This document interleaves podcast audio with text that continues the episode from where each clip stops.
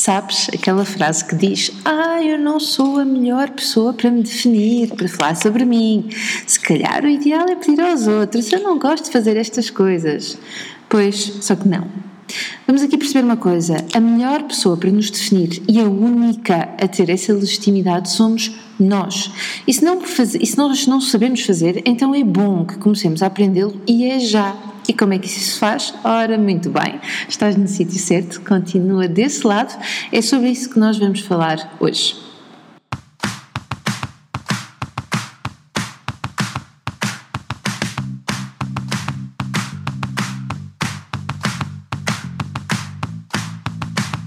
Olá, eu sou a Magda Gomes Dias e este é o podcast do Mamos da Boss. Para além deste podcast, subscreve também a nossa newsletter em parentalidadepositiva.com ou no blog mamosdaboss.com, onde encontrarás milhares de artigos sobre parentalidade, educação e muito mais. Pensando nas palavras que temos usado para nos definirmos e vendo se elas realmente se encaixam e nos servem, é uma boa forma de responder à pergunta: como é que isso faz? Quem nos define somos nós e isso faz a dois níveis mais um. Então, como é que, como é que, isto, como é que isto está estruturado? Primeiro, vamos ver se as etiquetas com as quais nós fomos. Hum, crescendo ao longo dos anos, se elas nos fazem ainda sentido. Teimoso, mau feitio, querido, simpático, discreto, uh, ambicioso, disciplinado. Vamos ver se elas de facto nos servem, são mesmo verdade ou são coisas que dizem nós, mas que no fundo, no fundo, não são, nem nunca foram verdade, nem nunca fizeram sentido.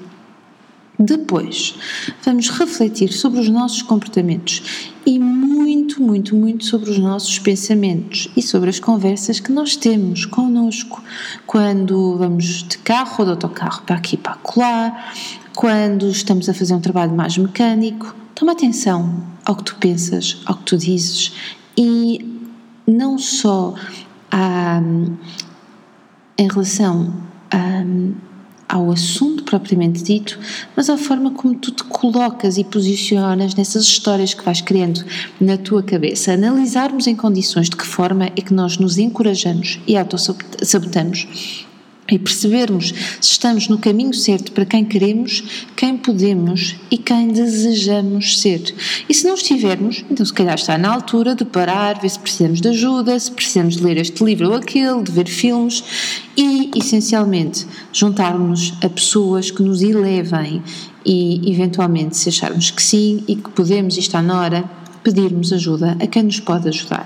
Deixa-me contar uma história muito breve. Há uns anos atrás eu corria e decidi começar a participar em competições. Claro que isso obriga a uma determinada disciplina e um ritmo de Uh, trabalho, um, o que fazia com que algumas pessoas que estavam à minha volta me dissessem: é pá, correr. Isso cansa, isso não era para mim, deixa-te estar, para que é que tu te consomes? Isto está frio e depois não ficas cansada. Bom, tu achas mesmo que se eu tivesse dado ouvido a essas pessoas, eu teria participado nas corridas uh, em que participei, que eu teria superado as minhas metas dia após dia? Pois eu acho que não. Bom, e depois de ter visto em condições estes dois pontos, vamos então para o terceiro, que é o mais difícil, na verdade. Um, isto é em crescendo. E depois de termos visto em condições estes dois pontos, vamos para o terceiro que é mais difícil e que são os olhos dos outros. Se é verdade que eu te disse que até aqui a única pessoa que tem legitimidade de definir és tu, também quero que saibas que toda a gente define toda a gente, ok? Então, há pessoas que nos definiram há muitos anos e continuam a acreditar que nós somos aquela pessoa de há 20 anos atrás, de há 30 anos atrás e que não mudamos. Só que, muito provavelmente, tu já não és essa pessoa e essa pessoa não vê isso. E de quem é que é a culpa? Ora, a culpa não é ninguém, porque a coitada morre sozinha, mas a responsabilidade é, em parte, nossa, tua, minha. Uh, e porquê? Porque de alguma forma continuamos a manter um comportamento que vai alimentar essa crença dessa pessoa, certo? Então, os nossos comportamentos ambíguos não vão ajudar em nada à situação. O que é que vai acontecer então quando tu fazes aquilo que eu dizia mais acima, que é ter atenção às palavras que utilizas para te definir e tomares muita atenção aos teus diálogos internos. Vai acontecer apenas que vais passar a ter maior autoconhecimento e vais tornar-te progressivamente uma pessoa emocionalmente mais inteligente. Estarás mais vezes em contacto com o que se passa contigo, vais perceber porque é que escolheste um determinado comportamento que se calhar nem era o ideal, em vez de outro, e vais perceber do que é que foges, exatamente aquilo que procuras. Passo a passo, dia a dia, vais passar a evitar os comportamentos que te sabotam e vais também evitar aqueles que te deixam exposto ao ridículo e vais perceber o valor da automotivação, da autorregulação e das escolhas.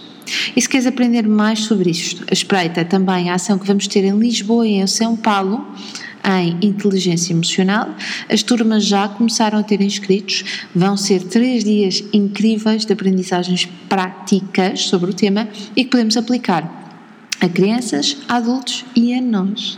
E já agora, as inscrições para a certificação em parentalidade e educação positivas também já estão abertas. Lisboa e São Paulo são as cidades escolhidas para acolherem as ações em setembro e outubro. O programa, conteúdos e combo estão em parentalidadepositiva.com. Bom, então, da próxima vez que tiveres de definir, de te definir, pensa bem nas palavras que queres usar. Não que eu ache este, que este seja um exercício interessante de se fazer em público, na verdade, não acho nada interessante, mas acho que é essencial e determinante que o possamos fazer em intimidade conosco diariamente. Fica o convite fica a sugestão para esta experiência. Uma boa semana para todos. Gostaste deste podcast? Então deixa os teus comentários no blog mamstheboss.com, onde terás acesso também a milhares de posts e lembra-te de assinar a nossa newsletter em parentalidadepositiva.com ou em mamstheboss.com. Partilha à vontade. Até ao próximo podcast.